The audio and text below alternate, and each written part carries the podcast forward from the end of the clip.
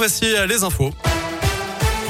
À la une, Iman hospitalisée après une semaine de grève de la faim. Cette étudiante lyonnaise qui se bat pour obtenir une place en master à l'université Lyon 2 a été victime d'un malaise ce matin. Elle a entamé une grève de la faim la semaine dernière avec l'un de ses camarades, Rabat, qui a lui aussi essuyé pas mal de refus d'admission en master.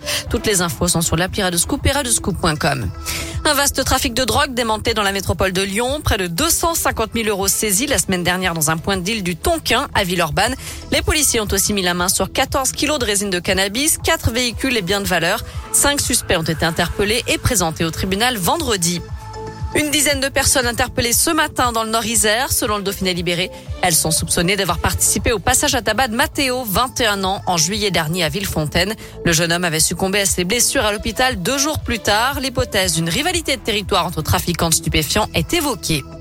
Retour à Lyon avec cette nouveauté sur la ligne 37 des TCL à partir d'aujourd'hui. Les voyageurs sont transportés à bord de trolleybus articulés moins polluants, 100% bio-GNV.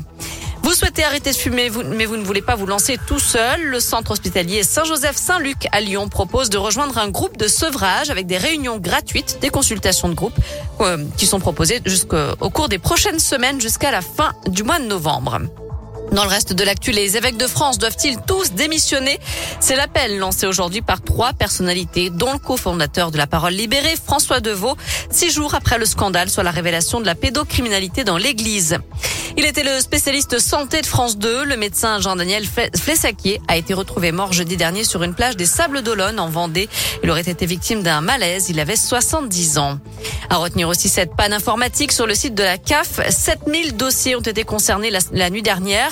Des allocataires ont eu accès aux comptes d'autres allocataires. Ils pouvaient donc consulter leur numéro de téléphone ou leurs adresses. En cause, le fait que la CAF ait mis en place un nouveau système d'identification qui permet notamment de se connecter avec son numéro de sécurité sociale au lieu du traditionnel numéro d'allocataire. Rassurez-vous, tout est rentré dans l'ordre.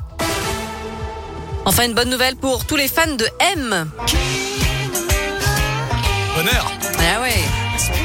Mathieu Chédid donnera trois concerts aux Nuits de Fourvière l'an prochain à Lyon. Ce sera les 20, 21 et 22 juin 2022. Les places seront mises en vente le vendredi 11 mars. M qui passera aussi par Saint-Etienne ou encore par Bourg-en-Bresse. Ce sera le 26 novembre 2022. Noémie, direction de notre site maison radioscoop.com pour la question du jour. Et on revient sur cette histoire de pédocriminalité dans l'église. Alors, les évêques de France doivent-ils tous démissionner?